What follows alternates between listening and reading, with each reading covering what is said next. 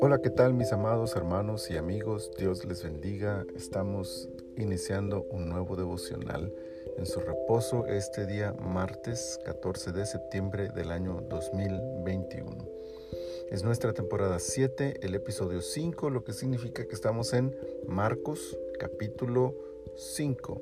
Quiero leerles el versículo 17 de este capítulo que dice, y comenzaron a rogarle que se fuera de sus contornos. La prueba irrefutable del poder, autoridad y superioridad de Jesús estaba sentado justo al lado de él. Un personaje que a causa de aquella terrible posesión había sido el azote de propios y extraños, el motivo de cuentos de terror para asustar a los pequeños, la causa del morbo, burla, desprecio, combinada con el temor por sus incesantes gritos desgarradores que penetraban la tranquilidad de aquellas tierras gadarenas. Ahora, sentado, limpio, vestido, en sus cabales y en total control de su persona, testifica sin palabra alguna del poder de Dios manifestado en su vida. Y sin embargo, Nada de eso es suficiente para los habitantes de estos lares. Quizá vieron únicamente sus pérdidas por los cerdos ahogados. Quizá vieron con temor el poder que fue capaz de lograr lo que nadie más había logrado en todo el tiempo que habían pasado luchando contra esta posesión demoníaca. Lo cierto es que su vista no estaba en el lugar correcto. Su preocupación tomó control de sus vidas en lugar de la gratitud y pidieron lo inverosímil, lo impensable.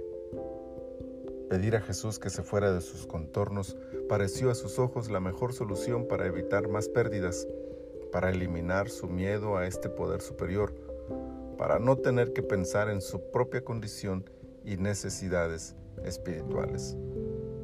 No bastará una eternidad para arrepentirse de haber tomado esta decisión.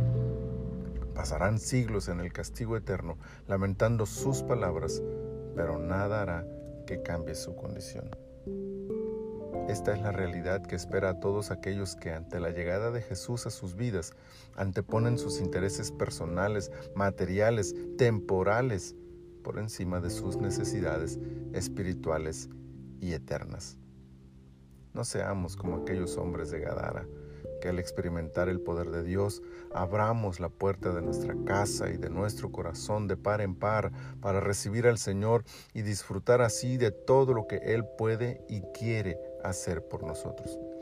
Quizá haya pérdidas, quizá tengamos que renunciar a algunas cosas que este mundo nos ofrece, pero la libertad, gozo y paz que Él nos da a cambio no tienen parangón.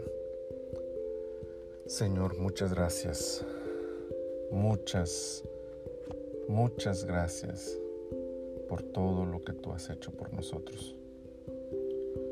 Gracias Gracias Señor, te adoramos, te bendecimos y te pedimos que nos ayudes Señor a mantener la puerta abierta para que tú sigas entrando, sigas reinando, sigas limpiando nuestras vidas y nos des la bendición de vivir siempre bajo tu preciosa cobertura.